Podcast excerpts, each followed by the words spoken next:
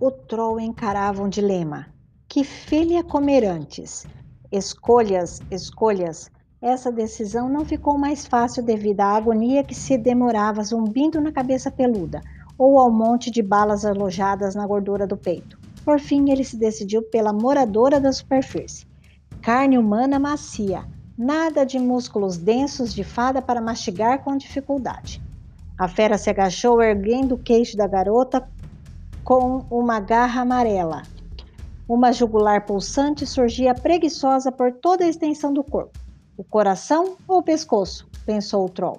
O pescoço estava mais perto. O bicho virou a garra de lado, até que a borda apertou de leve e macia carne humana. Um golpe rápido e o batimento cardíaco da garota expulsaria o sangue de seu corpo.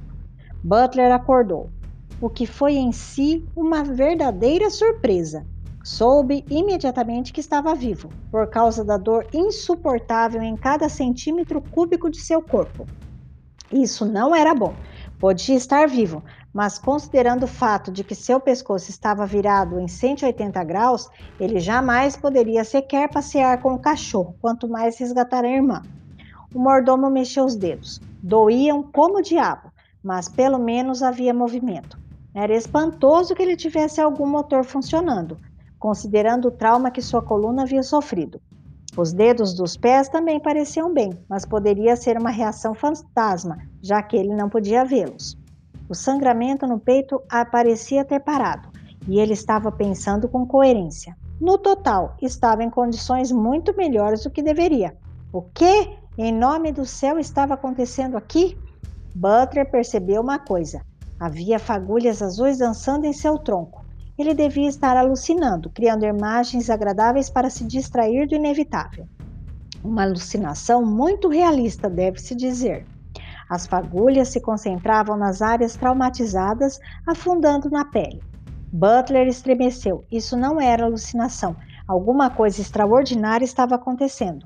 Magia. Magia? Isso fez soar alguma coisa em seu crânio recém-consertado. Magia das fadas. Alguma coisa estava curando seus, ferimentos. Virou a cabeça, fazendo uma careta de dor quando as vértebras rasparam umas das outras. Havia uma mão pousada em seu braço. Fagulhas fluíam dos finos dedos élficos, intuitivamente procurando feridas, ossos quebrados ou cortes. Havia muitos ferimentos a ser tratados, mas as fagulhas minúsculas cuidaram de tudo com rapidez e eficiência, como um exército de castores místicos consertando os danos causados por uma tempestade. Na verdade, Butler podia sentir seus ossos se emendando e o sangue recuando de cascas de feridas semicoaguladas.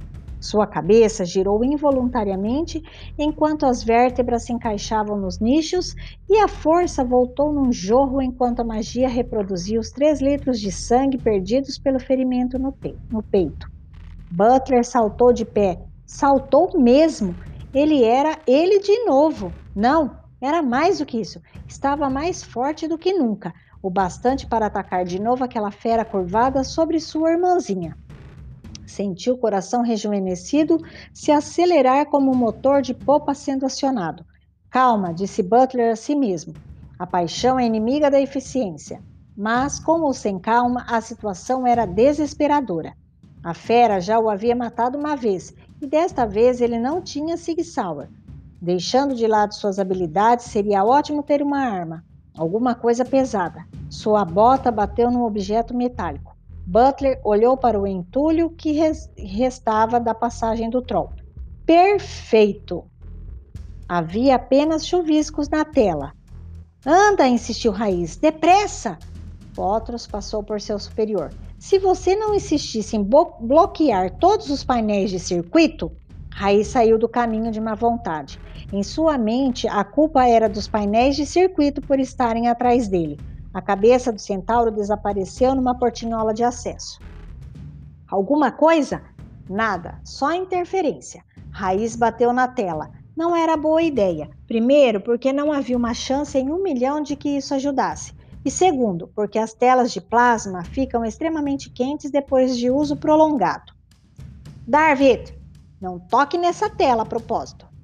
Oh, haha, agora temos tempo para piadas, é. Na verdade, não. Alguma coisa? O chuvisco se assentou em formas reconhecíveis.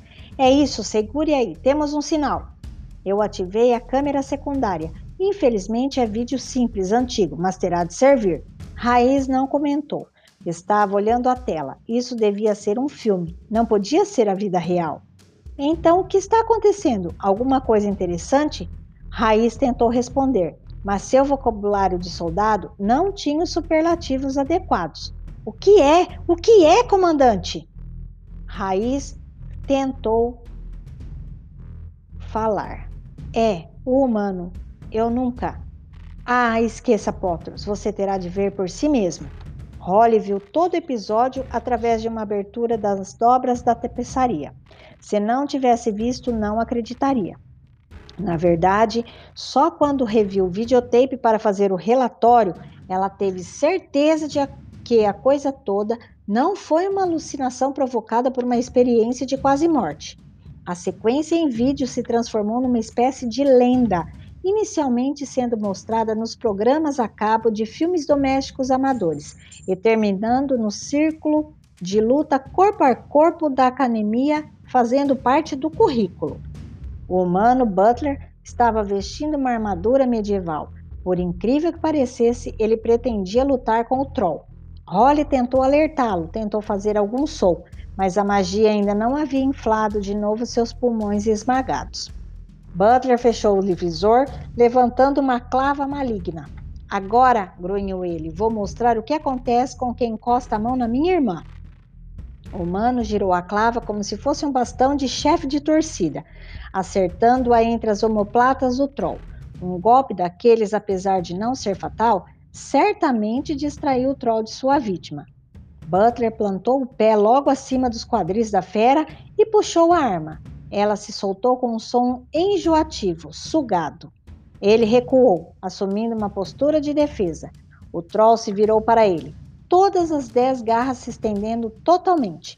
Gotas de veneno brilhavam na ponta de cada presa. Chega de brincadeira, mas desta vez não haveria um ataque relâmpago. O monstro estava cauteloso, tinha sido machucado. Esse último atacante receberia o mesmo respeito dado a outro macho de sua espécie. Para o Troll, seu território estava sendo invadido. E havia apenas um modo de solucionar uma disputa dessa natureza. O mesmo modo pelo qual os Trolls resolviam qualquer disputa. Devo lhe avisar, disse Butler impassível. Eu estou armado e preparado para usar força mortal se necessário. Holly teria gemido se pudesse, zombaria.